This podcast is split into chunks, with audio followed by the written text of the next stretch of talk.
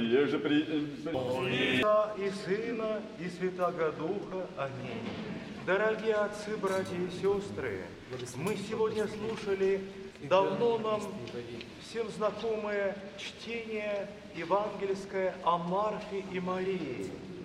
Этот отрывок из Евангелия от Луки читается в наших храмах почти тысячу лет, на все праздники богородичные, и каждое новое поколение христиан в нем черпает все новые и новые силы и сокровища духовной премудрости. Господь пришел в Вифанию, где жили две сестры, Марфа и Мария, и брат их Лазарь. Зайдя в их дом, он так всюду стал проповедовать Евангелие. Марфа тот час погрузилась в хлопоты о дорогих гостях, заботилась о большом угощении, а Мария села у ног Иисуса и внимательно слушала слова Христа. Марфа невольно возмутилась и обратилась к самому Иисусу. «Господи, или тебе нужды нет, что сестра меня одну оставила служить? Скажи ей, что помогла мне». Господь же сказал ей в ответ, «Марфа, Марфа, ты заботишься и суетишься о многом, а одно только нужно. Дорогие отцы, братья и сестры, Марфа и Мария – это реальные люди. Господь любил Марфу, любил и Марию, и брата их Лазаря, и неоднократно бывал у них в доме. И хотя они жили почти две тысячи лет назад, в каждом из нас есть Марфа и Мария. Марфа – это наша многопопечительность и суетность, а Мария – наша христианская душа, желающая припасть ногам Христа Спасителя и внимательно внимающая Его словам. И между ними в нашей душе часто бывает разлад. И, к сожалению, очень часто Марфа пытается подавить Марию.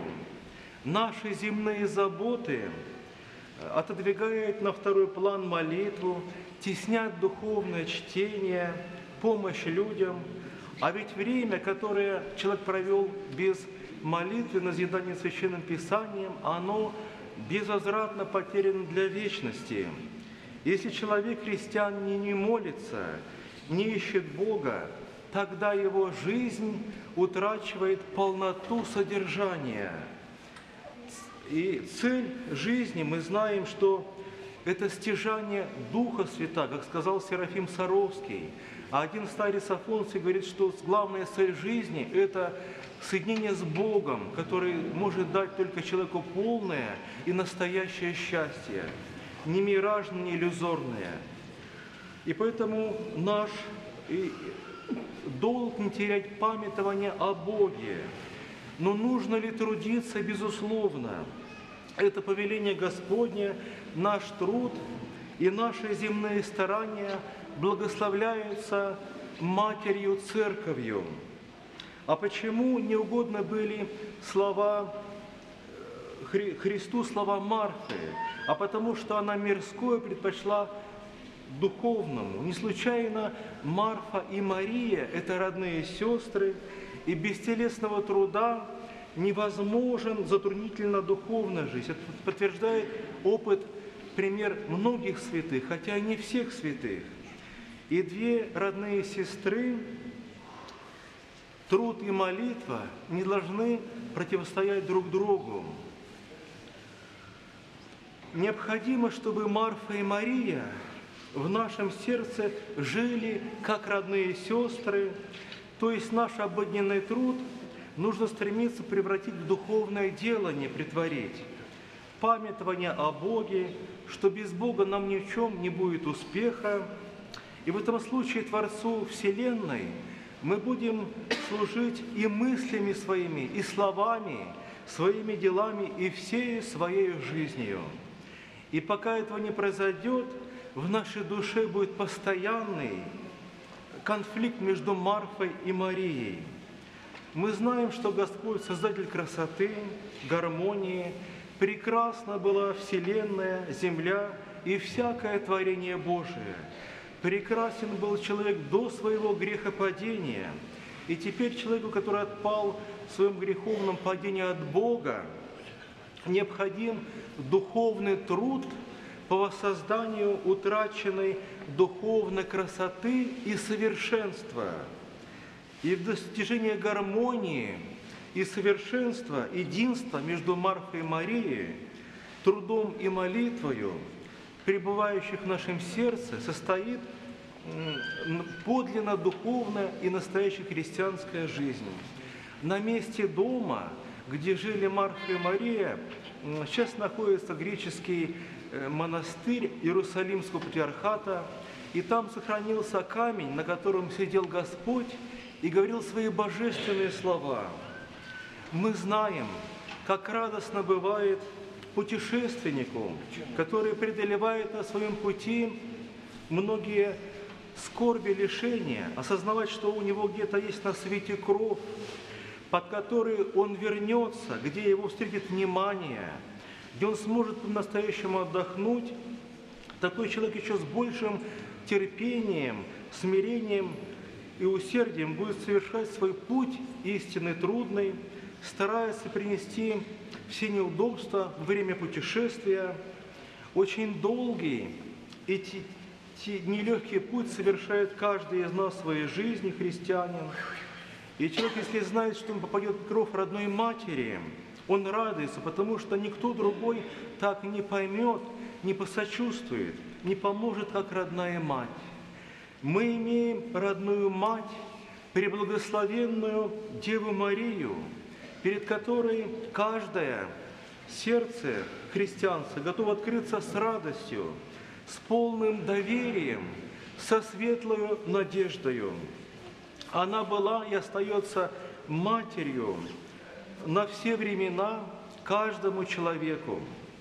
Святой Дмитрий Ростовский в своих творениях приводит такой случай, как один тяжкий грешник был спасен благодатью Божьей Матери – что он приходил в храм, падал ниц перед иконой э, Божьей Матери, каялся перед совершением обычного своего греха и говорил такие слова «Радуйся, благодатная, Господь с тобою». И ради того, что он приходил, он обращался к Божьей Матери, она удостоила его сверхъестественного видения, вразумила и поставила на путь спасительной жизни. Предсказание о пророчество о Божьей Матери мы находим пророка царя Давида. Он жил за тысячу лет до Рождества Христова. Так говорит Давид о Божьей Матери в одном из своих псалмов. «Стала царица, одесную от тебя». И действительно, на иконе новозаветной Троицы, которую, круг, который заключает Святую Троицу, несколько справа мы видим Божью Матерь, слева Иоанна Предтечу. И далее, говорит пророк Давид в псалме, «Слыши, черь, и посмотри, и преклони слух твой, и забудь народ твой и дом отца твоего. И выжелает царь доброты твоей, и он Господь твой, и ты поклонись ему. И дочь Стира с дарами, и богатейшие из народа будут прославлять и умолять имя Твое. Сделай имя Твое памятным в род и род, посему народы будут славить Тебя во веки и веки. Много может молитва Матери ко благосердию Владыки. Матерь Божия имеет дерзновение Богу несравненно больше всех святых. Святые умоляют Бога как рабы Божии – а Пресвятая Дева как Матерь Божия. Кому она обращается и кого она умоляет? Сына Божия, которого родила, то есть во времени, вскормила и воспитала. Все святые умоляют Бога как Отца, а Пресвятая как Сына. Примите во внимание лицо умоляемое ей, то есть Христа, и лицо умоляющее Пресвятую Богородицу, как великое дерзновение как горяча ее молитва. Возможно ли, чтобы не была оказана милость? Господь, умоляемый всеми святыми, иногда их выслушивает, а иногда им не внимает. Разве апостол Павел не просил у Бога милости трижды и не был услышан? Но умоляемой Пресвятой Девой Господь внимает ей всегда, Он ее сын, она его матерь, и чтобы сын исполнил прошение матери, это не милость, а естественный долг. Когда Версавия, мать царя Соломона, вошла в царский дворец, царь, как говорит Священное Писание, встал со своего трона, поклонился ей и поставил справа от себя другой трон для своей матери. И когда она сказала ему, мать, что хочет просить его об одной милости, он и ответил с глубоким уважением, «Проси, мать моя, я не отвращусь от тебя».